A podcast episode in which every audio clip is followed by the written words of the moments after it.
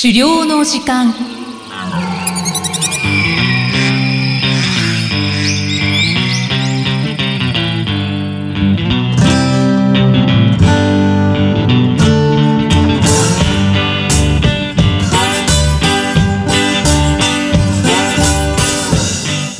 こんにちは、漁師の藤井久人です。こんにちは、進行役の生見恵です。この番組では狩猟に関する様々なトピックをお話ししています。藤井さん、今回もよろしくお願いします。よろしくお願いします。さて、今回は狩猟に関する情報収集について雑誌編ですね。はい。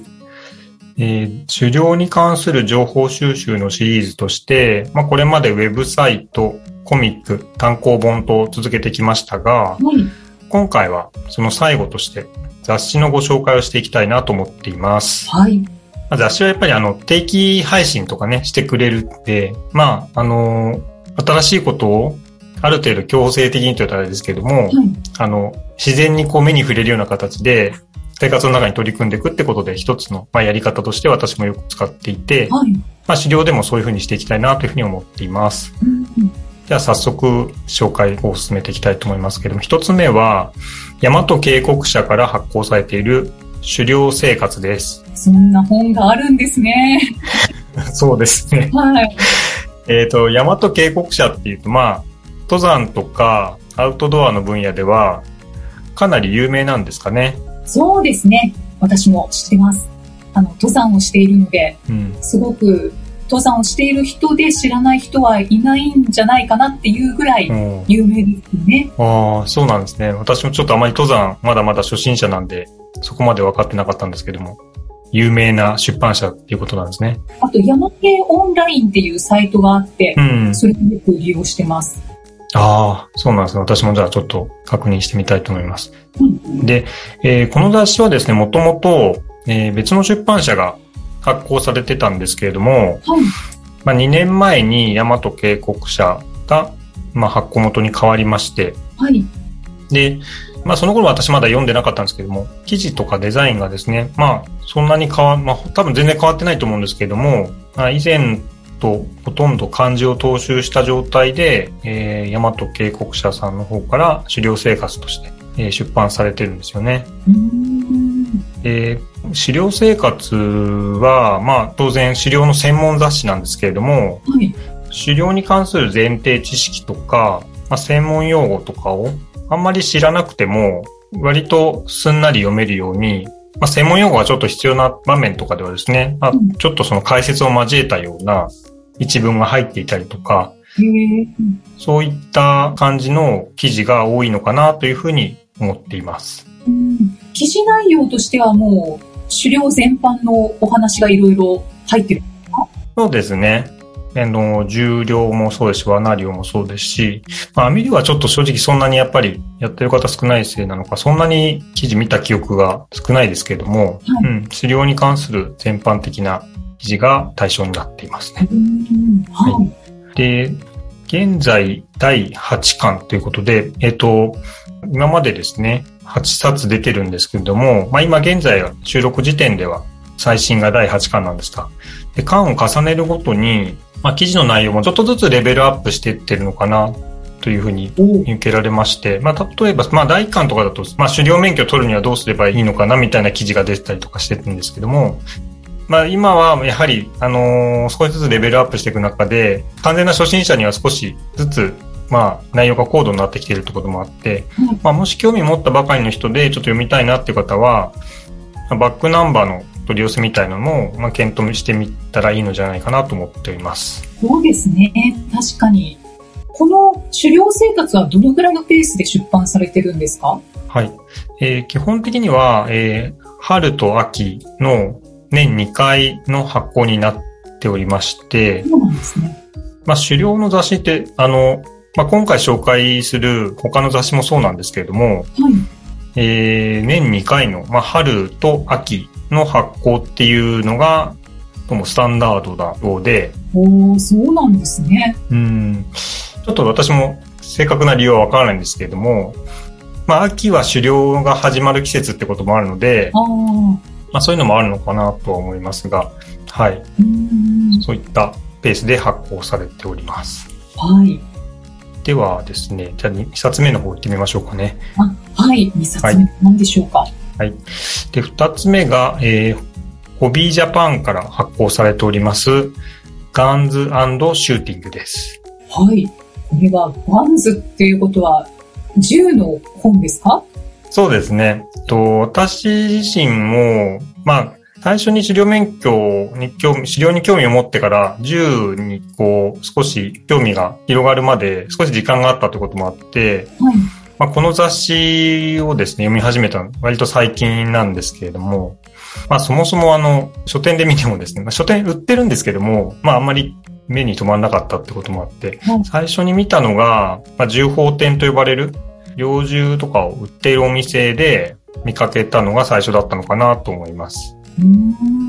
なので多分、うん、あの、重量に最初から興味ある人でも、なかなか書店でこの本を差し出すって、まあ意外と難しいのかななんて、個人的にはちょっと思ったりはしてます。うーん、そうなんですね。まあそうですね。まあ表紙の印象とかでも狩猟と関係ない雑誌なのかな。まあよくあの、ミリタリー系っていうか、そういう武器とか銃とか全般にこう興味があるような人向けの雑誌ってあるじゃないですか。はい、はい。ちょっとそういう雑誌なのかなって最初思ってたんですけれども、思ってたというか印象だったんですけど、まあ実際にね読んでみると、まあ、銃を使った狩猟、重量とか、あとあの、競技射撃ですね。うんあの、オリンピックとかでも正式種目であると思うんですけど、うんえーそういったものを、えーやる方向けの銃全般の専門誌となっています。おー、そうなんですね。専門誌。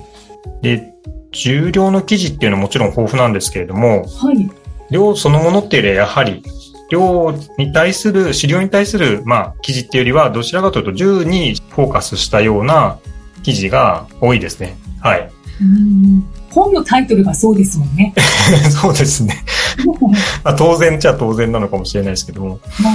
ただ、やっぱり銃って本当に難しいというか、まあ、私自身がですね、銃に対する知識がまだまだ全然浅いせいもあって、こう、記事で主に伝えたいこととか、ポイントっていうのが、まだまだ読みこなせないなっていうのが正直なところだなっていうのは、あの、今現在のところです。これからですね。うん、そう、これからかな。まあ、だから、これがちゃんと理解できないと、まあ、銃というものを適切に理解して使っていく、活用していくってことはできないのかなと思って、まあ、頑張って読んでるっていう状態です。はい。では、三つ目ですね。ねはい。えー、三つ目は山菜ブックスから発行されている獣道です。はい。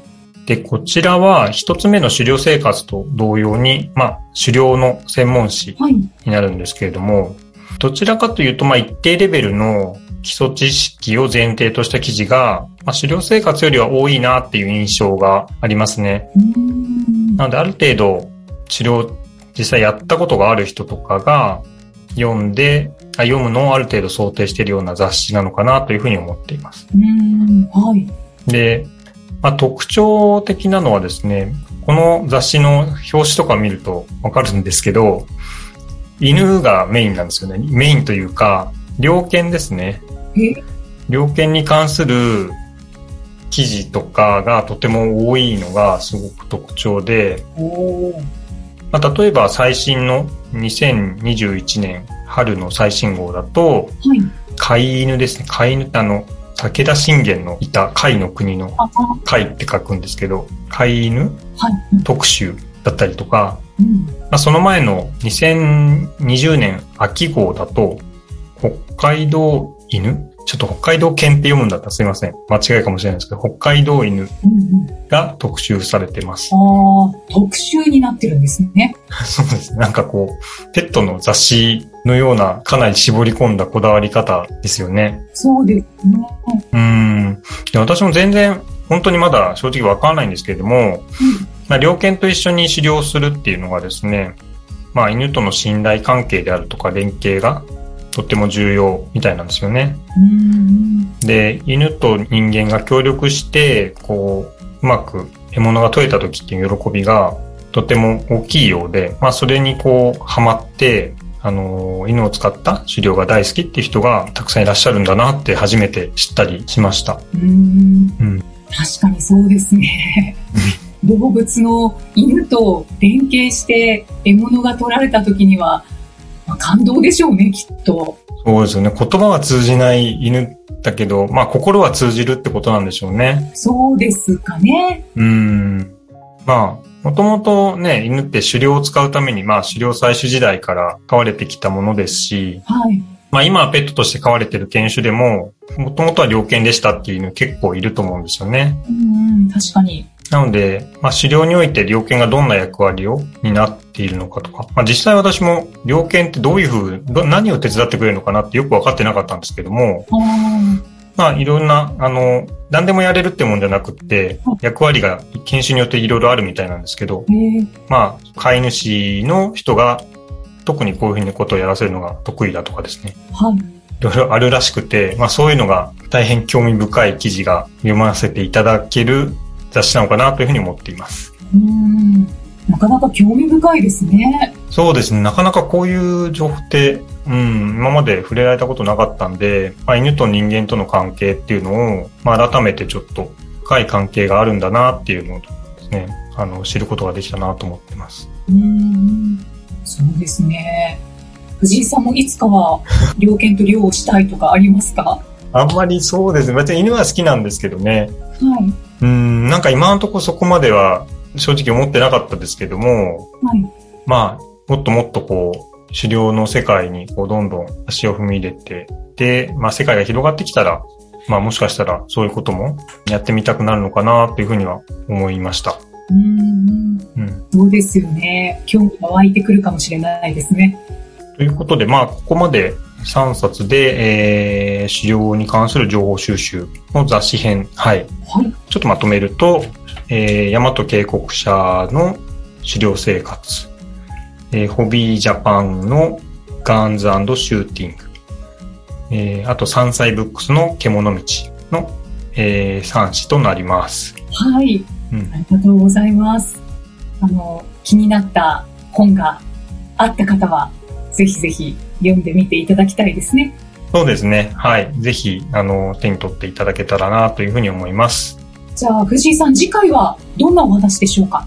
はい、えー、次回はですね、あの別のシリーズということで、はい、資料を身近に感じる方法というのを、えー、いくつかご紹介できればなと思ってるんですが、はい、えー、次回は、えー、狩猟を身近に感じる方法、野山の散策編というのをお話ししていきたいと思っております。わかりました。さあ、この番組では資料に関するご質問や番組へのご感想をお待ちしています。メッセージはエピソードの説明文に記載の URL からお寄せください。藤井さん、今回もありがとうございました。ありがとうございました。